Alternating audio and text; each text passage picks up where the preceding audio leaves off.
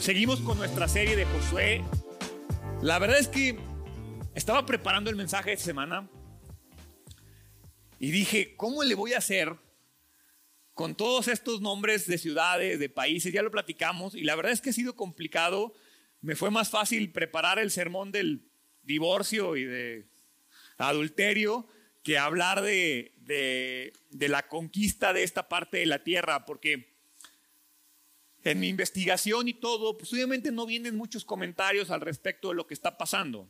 Entonces lo que vamos a hacer el día de hoy es que vamos a continuar con Josué capítulo 18, que nos quedamos la semana pasada. Vamos a hacer una mención muy rápida de los límites de las ciudades que se establecieron, de las tribus que faltaban de, tener su heredad en Canaán. Y después vamos a hablar un poco acerca de las ciudades de refugio de Israel. Y hoy te voy a explicar qué son esas ciudades de refugio y cómo esas ciudades de refugio son una imagen y una proyección de Jesús. Pero primero en el capítulo 18 se trata de la historia del, eh, de la edificación del tabernáculo en Silo, ¿sí? Y también vamos a ver cómo Josué empuja y fomenta y jala a las siete tribus que faltaban de recibir su heredad a que se establecieran. Entonces vamos a comenzar en Josué capítulo 18, versículos del 1 al 3. Lo leo en la nueva traducción viviente. Ahora que la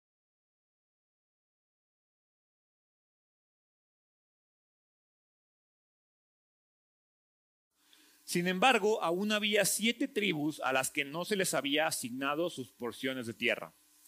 Entonces Josué les preguntó, y tengo esto subrayado porque es una pregunta que aplica para nosotros.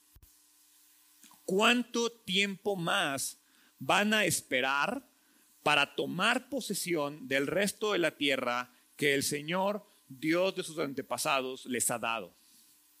Y yo cambiaría esta pregunta para nosotros. ¿Cuánto tiempo más vas a esperar para tomar posesión de las promesas que el Señor Jesús les ha dado en la cruz.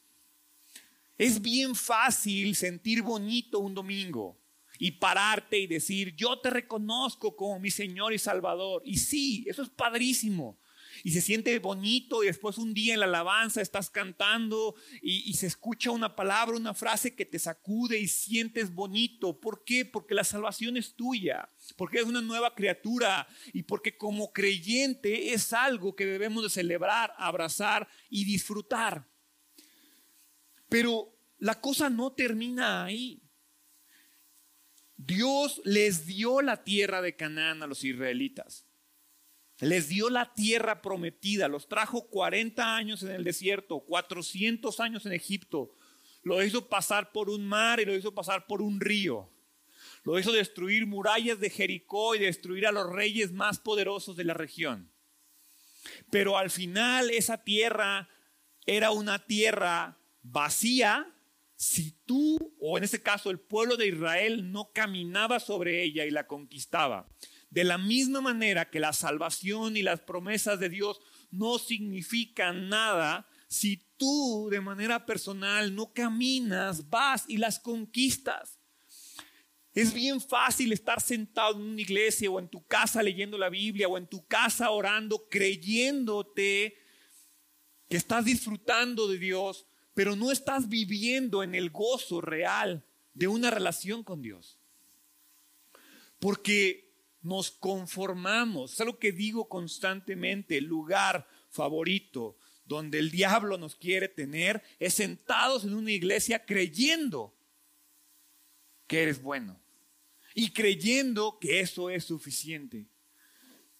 Entonces, en medio de la narración del reparto que vimos la semana pasada, aparece aquí primero el levantamiento del tabernáculo en Silo.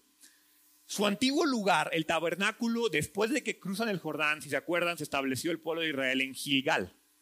Y entonces, como era tradición y como era normal, el tabernáculo estaba al centro y las 12 tribus estaban alrededor asentadas, ¿no? Ya saben, tres, tres al norte, tres al sur, tres al este, tres al oeste. Y el tabernáculo estaba al centro. Pero en este punto en la historia, pues ya dos tribus y media ya estaban de un lado del Jordán. Otras dos tribus y media ya habían agarrado su lugar en Canaán. Entonces el tabernáculo ya no estaba tan bien protegido, ya no estaba eh, rodeado por el pueblo de Israel. ha llegado el momento en el cual tienen que ubicarlo. ¿Y por qué me llama la atención esta parte? ¿Y por qué siento que está aquí estos dos versículos donde hablan? O sea, ¿qué gano yo con saber que movieron el tabernáculo de Gilgal a Silo? Activación. Perdón, Silo. ¿Qué gano yo sabiendo eso? Es bien importante. Y tiene una, para mí, tiene una simbología y tiene una imagen muy real con nuestra relación con Dios, porque a veces tú y yo como creyentes somos muy dados a dejar a Dios en un lugar. Ya es que pues, ya metí a Dios a mi corazón y ahí está. Ahí lo dejé.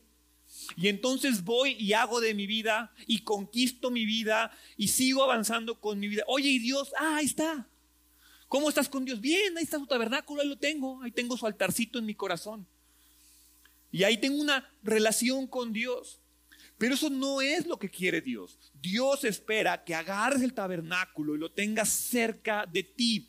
El tabernáculo se coloca en Silo porque esa región específicamente que estaba en la frontera de la heredad de Efraín y de la heredad de Benjamín, era un lugar que estaba en el centro de Canaán. Se coloca exactamente en el centro de Canaán y el arca, el tabernáculo, permaneció ahí 300 años y se colocó justo en el centro. Porque, ¿qué crees? Dios debe ser el centro de nuestras vidas. Dios debe ser lo más importante. Cualquier cosa que tú coloques en el centro de tu vida que no sea Dios, es idolatría y estás fallando. Gerardo, pero es que yo tengo familia, tengo trabajo, tengo hijos, no toda mi vida puede girar en torno a Dios.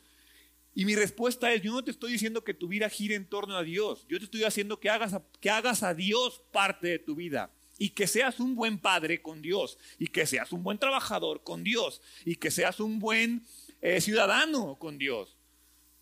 No te estoy diciendo que seas un buen ciudadano, un buen creyente, un buen hermano, un buen... No, no, no. Tener a Dios en el centro es hacer todo lo que hacemos con Dios y por Dios. No, no somos dos seres diferentes, somos seres íntegros.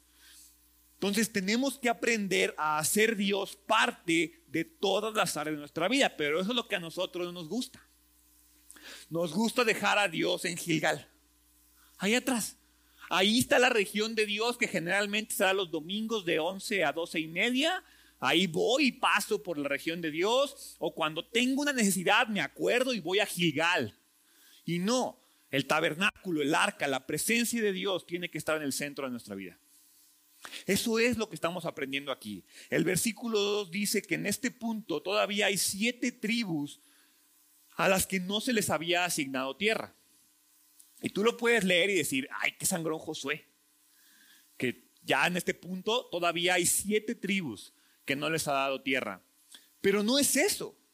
Si tú lees en el versículo 3, Josué les reclama y casi, casi que les dice, hey, la tierra ahí está. ¿A qué hora la vas a ir a agarrar? No es que yo no te la quiera dar, es que tú no la has querido hacer tuya. Y de nuevo, eso es lo mismo que pasa con nosotros, con Dios. Porque yo me imagino cuando tú y yo le pedimos algo a Dios y Dios diciendo, yo ya te lo di. Oye Dios, perdóname, el perdón ya es tuyo.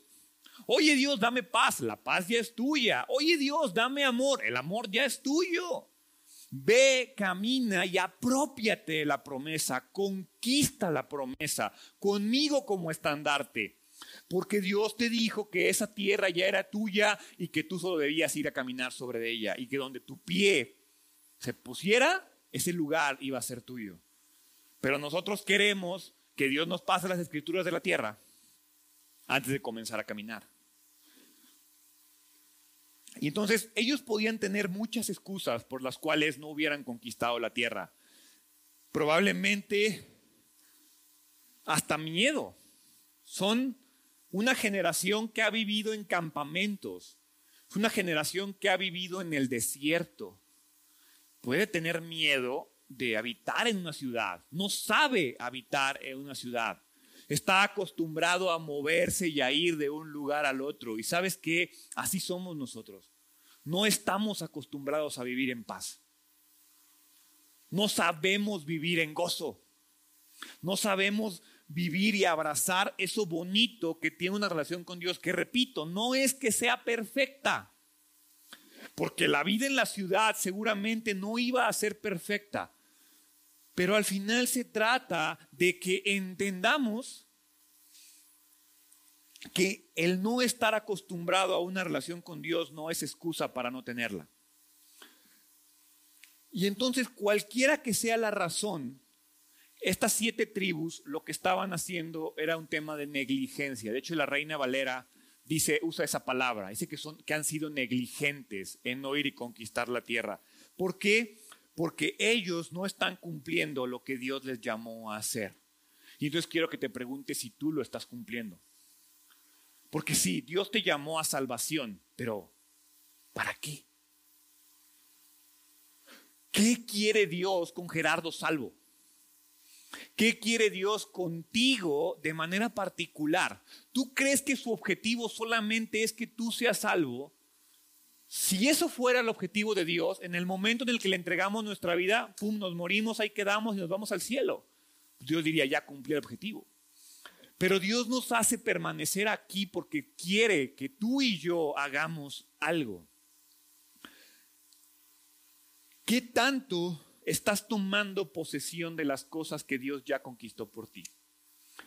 ¿Qué tanto estás abrazando las cosas que Dios ya te conquistó y que Dios ya te regaló y que Dios ya te dio? Porque a veces, o lo que yo veo aquí e interpreto aquí de estas siete tribus, es que como pasa con muchos creyentes, ellos se encuentran satisfechos con su condición actual. Ellos dicen, ya estoy en Canaán. Ya crucé el río Jordán, pero ay, aquella tierra de allá tan padre que se ve, ay, no, no vaya a ser que haya un problema, mejor me quedo aquí en mi pedacito de tierra al lado del Jordán. Mejor me quedo aquí en mi campamentito. Y, y, somos complacientes con lo que Dios, alguna vez platicaba con alguien, le pedimos limosna al Dios más rico del universo. Dios tiene todos los recursos. Y cuando hablo de recursos, no quiero que pienses solo en dinero. Piensa en lo que necesites en este momento. Dios tiene sobreabundancia de eso. Pero tú y yo le pedimos limontas. Y nos quedamos siendo seres complacientes en nuestro campamentito al lado del Jordán. Eso es lo que está haciendo la tribu. Y entonces tú y yo decimos, ya, ya creo, ya es suficiente. En lugar de preguntarnos, bueno, y no, ya creo, ¿ahora qué? ¿Qué sigue Dios? ¿A quién tengo que servir? ¿A quién tengo que enseñar? ¿A quién le tengo que testificar? ¿Qué tengo que ir a hacer? Muchos creyentes no cumplimos con nuestras obligaciones y al hacerlo lo único que hacemos es privarnos a nosotros mismos de las bendiciones. Porque Dios no se va a detener porque tú no hagas tu obligación. Dios te quiere bendecir cuando te hace parte de su obra. Ustedes, alguna vez platicaba y, luego no me gusta tocar mucho el tema porque parece, suena como raro cuando lo digo, espero que salga bien de mi boca. Pero, o sea, ¿ustedes creen que en verdad todos los domingos yo me despierto y digo, ¡yay! Otro domingo más, vamos a la iglesia a predicar. Hoy que me quería quedar a ver el partido de los patriotas en la casa. ¿Ustedes creen que no hay domingos que uno se para y dice, hoy no quiero ir, hoy es puente. Hoy no vamos a la iglesia, nos quedamos aquí en la casa. ¿Ustedes creen que a veces no quisiera uno hacer eso? O que ayer en la noche que estoy en una reunión con mis primos y, no, pues ya me tengo que ir porque mañana hay que ir a iglesia. O sea, ¿y por qué le digo que no me gusta mucho platicar de eso? Porque a veces suena raro que lo diga. ¿Cómo el pastor no quiere predicar todos los domingos? No. Me encanta y estando aquí lo hago y lo disfruto y lo gozo. Pero al final yo no lo hago porque sea lo que más disfruto en este mundo, lo hago porque Dios me puso aquí y el no hacerlo me priva a mí de las bendiciones de Dios. Y cuando hablo de las bendiciones de Dios, no digo que Dios me deposite semanalmente una lana por estar aquí. Pero ustedes no saben lo padre que se siente cuando ves la vida de alguien transformada por la obra que Dios está haciendo a través de ti. Porque no es lo que yo hago y yo predico, es lo que Dios habla a través de mí. Y ver la vida de alguien que recibe una bendición a través de tu servicio es lo más increíble que Dios nos puede dar. Pero a veces no lo queremos hacer. ¿Por qué? Porque yo ya tengo lo mío, ¿no? Yo soy complaciente con mis bendiciones, soy complaciente con mi salvación. Y entonces Dios por su gracia nos ha otorgado el título de posesión de la tierra prometida, nos ha otorgado la Canaán celestial, nos ha otorgado tantas cosas, pero tú y yo somos negligentes, guardamos el papelito y nos lo ponemos en la bolsa de atrás del pantalón. Y ahí lo dejamos. No entramos al reposo de la tierra, no entramos a disfrutar de la leche y la miel que hay en esas tierras y nos quedamos en un campamento, en una esquinita. Yo me acuerdo que hace muchos años, cuando hablaba a los chavos en cambio y fuera, yo les decía que, que a mí, si Dios se me apareciera en este momento, yo le dijera, mira Dios, da, dame un metro cuadrado de cielo. Y ya. Y con que yo tenga mi metrito para estar parado en el cielo, con eso voy a ser feliz. Esta era mi manera de pensar hace muchos años. Hoy me doy cuenta que el metro cuadrado del cielo ya lo tengo. En el momento en que yo le entregué mi vida, Dios me dio eso y más. Ahora lo que Dios quiere es que vaya y yo y conquiste la salvación para mí, la eternidad para mí. La Biblia habla de coronas en el cielo y de recompensas que tendremos en el cielo. Y de nuevo, no quiero que vayas, ah, voy a ser el más rico del cielo. No, no estoy hablando de que vas a tener más dinero y el iPhone más chido y el carro más padre en el cielo, porque el cielo no va a ser así. Pero habla de que tú y yo somos demasiado conformistas. Y aquí vemos a siete tribus dejando de lado el reposo, dejando de lado la fe, la esperanza y el gozo que pueden recibir al conquistar las promesas de la palabra de Dios. Ni siquiera al conquistar, al tomar las promesas que Dios ya había conquistado para ellos. Porque tú y yo desafortunadamente no vivimos la salvación como podríamos hacerlo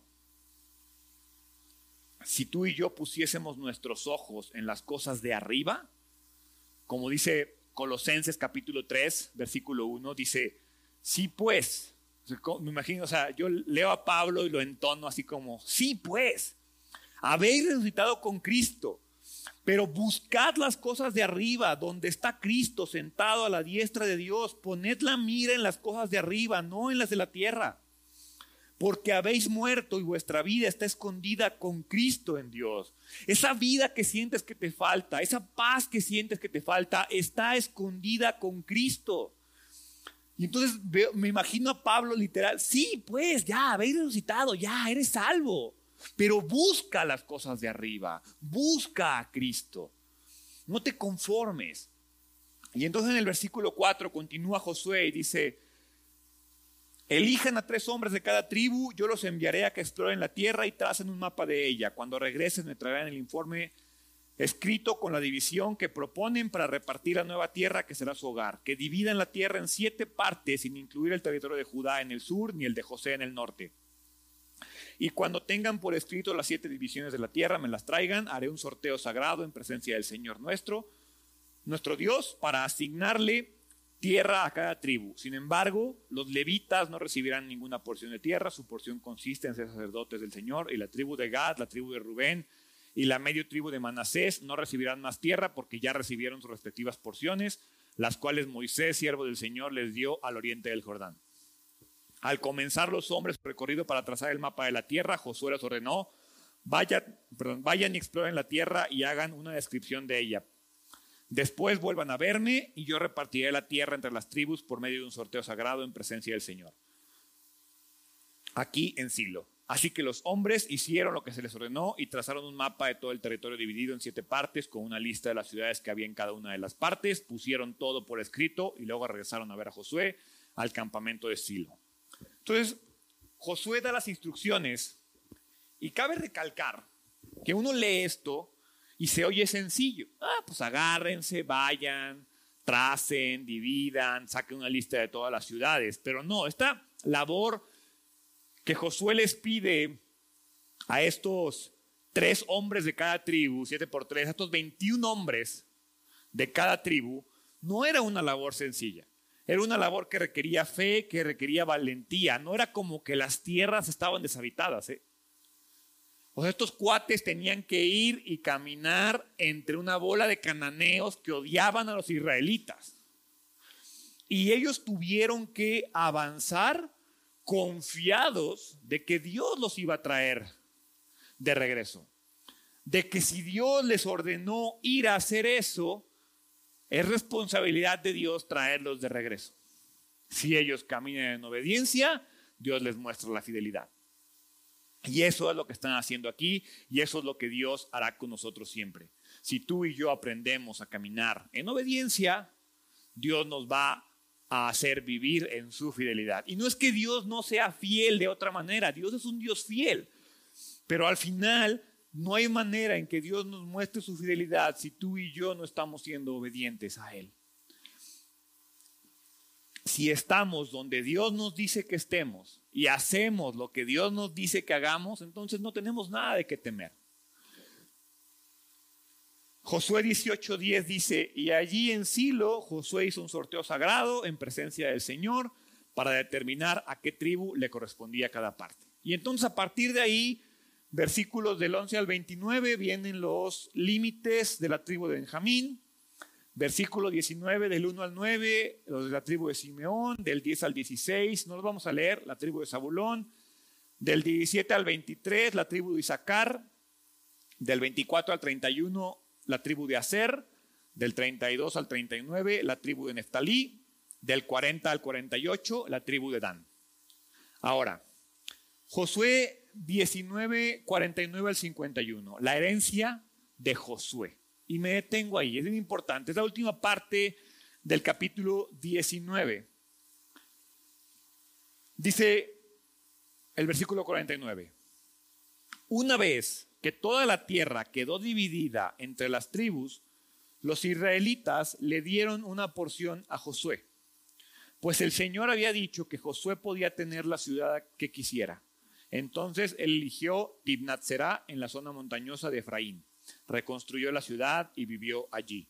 Esos son los territorios que el sacerdote Eleazar, Josué, hijo de Nun, y los jefes de las tribus le asignaron a las tribus de Israel como porciones de tierra mediante un sorteo sagrado en presencia del Señor a la entrada del tabernáculo en Silo. Así se dio por terminada la división de la tierra. Josué fue fiel y obediente. Al principio, cuando comenzamos en Josué capítulo 1, vemos a un Dios diciéndole a Josué, Josué, sé fuerte y valiente. Estamos en el versículo 19, capítulo 19, versículo 49. Vemos a un Josué que fue fuerte y valiente que se esforzó y trabajó. Y entonces Josué recibió lo que le fue prometido. Y Josué recibió lo que le fue prometido, pero aparte lo hizo en una actitud de humildad. Porque, ¿qué hubieras hecho tú? A Josué le prometieron la tierra que él quisiera. Si a ti te prometieran la tierra que tú quisieras, ¿escoges al principio o escoges al final. Y Josué dijo, mira, sí, presionó a las siete tribus de ya, escojan su tierra porque ya quiero escoger la mía. Pero él esperó hasta el final. Y además de que esperó hasta el final, él muestra un servicio humilde, una preocupación por los demás, que para mí revela y cada vez muestra más esta imagen de un Jesús que vemos a través de Josué. Porque de la misma manera que Josué lo hace, Jesús mira por el bien de los demás. Josué, al igual que Jesucristo, mira por el bien a los demás y él estuvo bien. Es decir, Jesús está bien con no tener nada hasta que tú y yo tengamos todo. Y Jesús dice, yo entrego mi vida y entrego mi cuerpo y entrego todo lo que soy para que tú y yo podamos tener parte de esa heredad. Y es lo que está haciendo Josué aquí. Josué dijo, hasta que todos tengan su tierra, hasta que todos tengan su promesa, entonces yo tomaré lo que es mío. Y lo peor es que no escogió lo mejor, ni escogió la tribu más, el lugar más fácil de conseguir. Él escogió una tierra que requería trabajo, que requería reconstrucción, que requería edificación. Jesús de igual manera sigue edificando y sigue construyendo su iglesia. Entonces vemos cómo Josué de manera fuerte, de manera valiente, de manera fiel, de manera obediente, se pone al servicio del pueblo de Israel, de la misma manera que Jesús lo hace contigo y conmigo. Ahora, el capítulo 20 trata de las ciudades de refugio. Es un capítulo muy corto, son nueve versículos. Y la verdad es que lo estaba leyendo y lo estaba leyendo y lo estaba releyendo y, me dio cuenta, me di cuenta cómo esas ciudades, si tú lees el Pentateuco, cuando Dios habla acerca de las leyes y todo, constantemente se menciona a estas ciudades de refugio. Las ciudades de refugio eran estos lugares donde los asesinos imprudenciales, es decir, los que no fueron un asesino, sino que fue un accidente, que fue una muerte involuntaria, ellos tenían o tenían el derecho legal de ir a una ciudad de refugio para protegerse. Entonces, a lo largo de todo el Pentateuco leemos mucho acerca de las ciudades de refugio.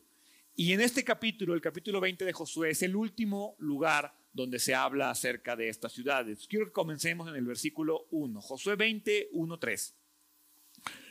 Ya después de que todos tienen su tierra, el Señor le dijo a Josué, ahora diles a los israelitas que designen ciudades de refugio, tal como le indiqué a Moisés. Cualquier persona que mate a otra por accidente y sin intención podrá huir a una de esas ciudades. Serán lugares para refugiarse de parientes que busquen venganza por la muerte de un familiar. Entonces Dios le dice a Josué que cumpla con lo que el Señor le había mandado en números 35. Si tú lees números 35, ahí viene todo acerca de las ciudades de refugio. El propósito de estas ciudades era proteger a los que mataban a alguien por accidente, a alguien sin intención. Estas personas necesitaban protección de quienes podían buscar venganza en contra de ellos.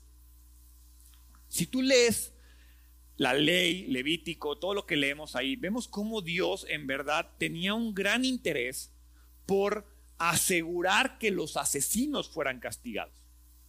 O sea, Dios constantemente habla de ojo por ojo, diente por diente, y habla de que el que mate tiene que matar y el que roba corta de la mano, y era, era un Dios muy tajante en ese sentido. Es decir, Dios era, tenía un sumo interés, como lo sigue teniendo hasta hoy, por nuestras vidas. Entonces, había leyes muy estrictas con respecto a los asesinatos. En esa cultura, en la cultura de los israelitas, había una eh, responsabilidad de hacer justicia. Y esta responsabilidad de hacer justicia quedaba en, en un solo miembro de la familia de la persona que había muerto. Es decir, mataban a alguien de mi familia y entonces de entre todos los de la familia se nombraba a una persona que se le llamaba Goel. Este Goel, la traducción es el vengador de la sangre. Si tú lees la Reina Valera, eso dice, habla del vengador de la sangre. La traducción viviente solamente dice un familiar que busca venganza. Pero está hablando de que había una figura legal de un vengador. Mataban a alguien de mi familia, mi familia me nombra a mí como el Goel, como el vengador de la sangre, y yo tenía la libertad de ir y matar al que mató al miembro de mi familia. ¿Por qué? Porque el principio del castigo capital, de la pena capital, se, se remonta a Génesis 9.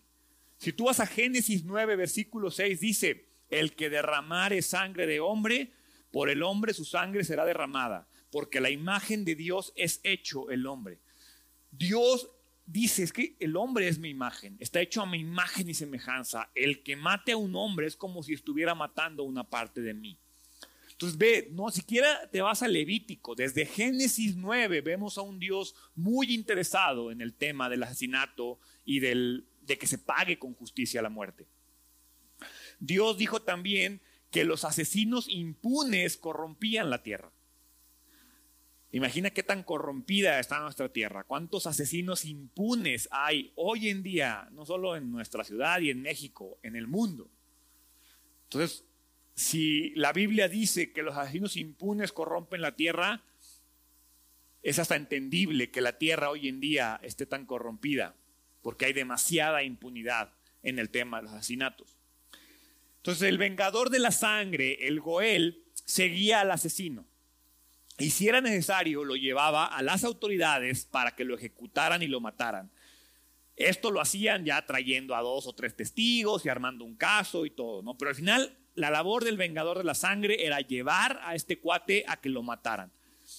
Pero el vengador de la sangre no podía hacer nada si el asesinato era eh, involuntario ¿sí? Y esta persona se refugiaba en las ciudades de refugio. Por eso era importante. Si tú lees Josué 24, te dice, al llegar a una de estas ciudades, el que causó la muerte se presentará ante los ancianos en la puerta de la ciudad y les expondrá su caso. Ellos deberán permitir la entrada a la ciudad y darle un lugar para vivir. Yo llego, ¿sabes qué? Acabo de matar a este cuate, lo maté sin querer, pasó esto, eso ocurre, la gente me vio, entonces el anciano deliberaba y decía, pásale. Y entraban a la ciudad de refugio. De acuerdo con esta costumbre, los ancianos pasaban mucho tiempo en las afueras de la ciudad de refugio para siempre estar disponibles cuando se necesitara. Y entonces, versículo 5, si los parientes de la víctima llegaban para vengar la muerte, los líderes no les entregarían al acusado, pues el acusado mató al otro sin intención y sin enemistad previa. Entonces los líderes de la ciudad del refugio estaban obligados a proteger a aquel que huyó a la ciudad. El vengador de la sangre no tenía ningún tipo de capacidad legal para entrar por ese asesino. Israel tenía un sistema legal muy sofisticado para aquella época. Eh, había juicios basados a menudo en testigos, en, se evaluaba intenciones, se evaluaba premeditaciones, si había razones o no razones la realidad es que si tú estudias el sistema legal de Israel, era un sistema muy sofisticado. Y entonces el versículo 6 dice, pero tendrá que quedarse en esa ciudad y ser juzgado por la asamblea local, local, la cual dará el veredicto. Y seguirá viviendo allí hasta que muera el sumo sacerdote que estaba ejerciendo su cargo cuando ocurrió el accidente. Solo entonces será libre para regresar a su hogar en la ciudad de donde huyó. O sea, no es como que entro a la ciudad de refugio y me salgo a visitar a mi familia. No es como que entro a la ciudad de refugio y voy de compras a la ciudad. No, entro a la ciudad de refugio y mientras yo esté en la ciudad de refugio, estoy protegido. Salgo de la ciudad y entonces el vengador de la sangre podía hacer justicia. Para ser protegido contra este vengador, el homicida debía quedarse dentro de los muros de la ciudad. Ya, tras ser declarado inocente, no era como que podía salir, tenía que permanecer ahí hasta que el sumo sacerdote muriera. Y entonces versículos 7 y 8 habla un poco acerca de cómo se escogieron las ciudades. Entonces se designaron las ciudades de refugio. Sedes de Galilea en la zona montañosa de Neftalí, Siquem en la zona montañosa de Efraín, Kiriat Arba, también llamada Hebrón, en la zona montañosa de Judá, al oriente del río Jordán, frente a Jericó. Se designaron las siguientes ciudades: Becer, en la llanura desértica de la tribu de Rubén, Ramot, en Galad, en el territorio de la tribu de Gad, y Golán, en Basán, en la tierra de la tribu de Manasés. De nuevo leemos y decimos, bueno, ¿y esto para qué me sirve? Es importante. Si tú agarraras un mapa de la tribu de, de todo el área de Canaán y le pusieras un alfiler en donde están colocadas estas ciudades de refugio, te vas a dar cuenta que no importa el lugar donde estuvieras tú en Israel, tendrías una ciudad de refugio a una distancia muy cercana. porque de nada serviría una ciudad de refugio si yo no puedo ir a refugiarme ahí. Entonces, estas ciudades estaban ubicadas, agarra un mapa de Canaán y te pones a colocar los pinecitos ahí y te vas a dar cuenta cómo sin importar donde yo esté parado, tenía una ciudad de refugio cercana. Las ciudades tenían que ser de fácil acceso para que fueran de utilidad. Y entonces el versículo 9 habla del propósito.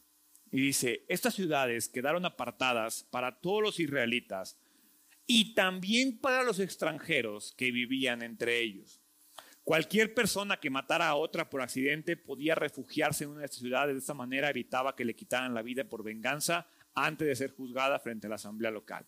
Estas ciudades de refugio no solo eran para el israelita, eran para todos, porque la justicia de Dios se aplica imparcialmente. Ahora, pudieras pensar y decir, Gerardo, ¿esto qué? Pero tiene mucha importancia, tiene muchísima relevancia. La Biblia aplica esta ilustración de las ciudades de refugio al creyente que se encuentra en refugio con Dios en toda ocasión. Si tú lees Salmos 46.1, dice, Dios es nuestro refugio y nuestra fuerza, siempre está dispuesto a ayudar en tiempos de dificultad. Más de 15 veces en otros lugares, en los salmos, hablan de Dios como mi refugio. Si yo voy a Hebreos capítulo 6, versículo 18, así que Dios ha hecho ambas cosas, la promesa y el juramento. Estas dos cosas no pueden cambiar porque es imposible que Dios mienta. Por lo tanto, los que hemos acudido a Él en busca de refugio, podemos estar bien confiados, aferrados a la esperanza que está delante de nosotros. Mira, yo no sé cuál sea tu situación el día de hoy. Lo que sí te puedo decir es que tú necesitas refugio, puedes encontrar refugio en Dios el día de hoy. ¿Cuáles son los puntos de similitud entre las ciudades de refugio y nuestro refugio en Jesús? Y con eso termino el día de hoy. Tanto Jesús como las ciudades de refugio están al alcance de cualquier persona que lo necesita. Jesús siempre estará a nuestro alcance en los tiempos de necesidad. Las ciudades de refugio fueron colocadas en Israel para que la persona que lo necesitara pudiera acercarse. Jesús vino a la tierra para que las personas en necesidad pudiéramos refugiarnos en Él. De igual forma, Jesús como las ciudades de refugio están abiertos para todos, no es solo para los israelitas. Jesús está abierto para cualquier persona que en necesidad recurra a Él. Tienes una necesidad específica el día de hoy, te puedes ir a refugiar en Jesús. Llámese dinero, llámese familia, llámese amor, llámese miedo, llámese depresión, lo que tú quieras. Tienes una necesidad, la ciudad de refugio encontrada en Jesús está abierta para ti el día de hoy. Tanto Jesús como las ciudades de refugio se convierten en un lugar donde la persona en necesidad debe vivir. Yo no puedo entrar a Jesús y salir. Yo no puedo ir a Jesús, esconderme un ratito e irme a vivir otra vez a mi pecado. Si yo decido entrar a Jesús, debo de permanecer en Jesús. No puedo estar jugándole al vivo. No puedo estar queriendo recibir el refugio, pero viviendo afuera de la ciudad. Tanto Jesús como las ciudades de refugio son la única alternativa para el que está en necesidad. La única, no hay más. Si yo estoy fuera del refugio, voy a ser destruido.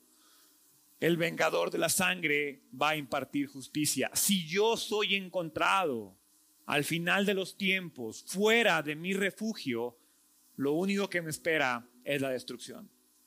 No hay otra opción. Tanto Jesús como las ciudades de refugio proveen protección solamente dentro de los límites de la ciudad. Dios ha establecido límites y esos límites no son... Es que Dios me obliga a hacer cosas. No, Dios te dice, aquí está la ciudad, aquí está la salvación, aquí están las promesas. ¿Las quieres? Aquí están los límites. Aquí es donde tienes que vivir.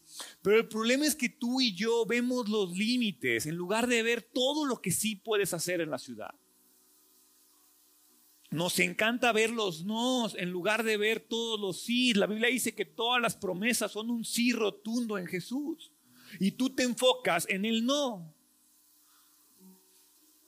Tanto Jesús como las ciudades de refugio, la libertad total, mi libertad final se va a dar cuando el sumo sacerdote muera. Jesús murió en una cruz. El sumo sacerdote murió en una cruz y lo hizo para darme libertad. Lo hizo para que yo pudiera caminar como un hombre libre de pecado, como un hombre perdonado, como un hombre que ha recibido la gracia y la misericordia de Dios. La única diferencia que existe entre las ciudades de refugio y Jesús es que las ciudades de refugio era para los inocentes. En las ciudades de refugio solo se podía entrar si eras inocente. En Jesús solo puedo entrar siendo un pecador. Solo puedo reconocerme como pecador para poder llegar. Jesús se pone al alcance de mí. Jesús está tan cerca como yo lo quiera. Jesús establece los límites y me da la salvación. Mi decisión no es si existe un refugio o no, es si yo quiero entrar a su refugio es si yo quiero abrazarme ahí, porque en Jesús podemos vivir todos y encontrar refugio en Él todos. No es un tema de si hay protección o no, es un tema de si quieres la protección o no.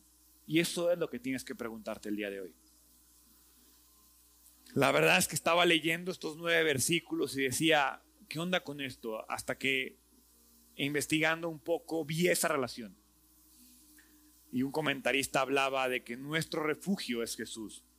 Estas ciudades se pusieron para que aquel que pecó pudiera esquivar la justicia. Jesús vino a morir porque la justicia divina solo tenía para mí muerte. Pero el amor divino solo tiene para mí refugio y salvación. Dios envió a su Hijo a morir para darme un refugio a mí. Entonces la pregunta que tienes que hacerte el día de hoy es si quieres ese refugio o prefieres que te alcance la muerte fuera del refugio. ¿Por qué no cierras tus ojos? Dios, gracias por ser mi refugio.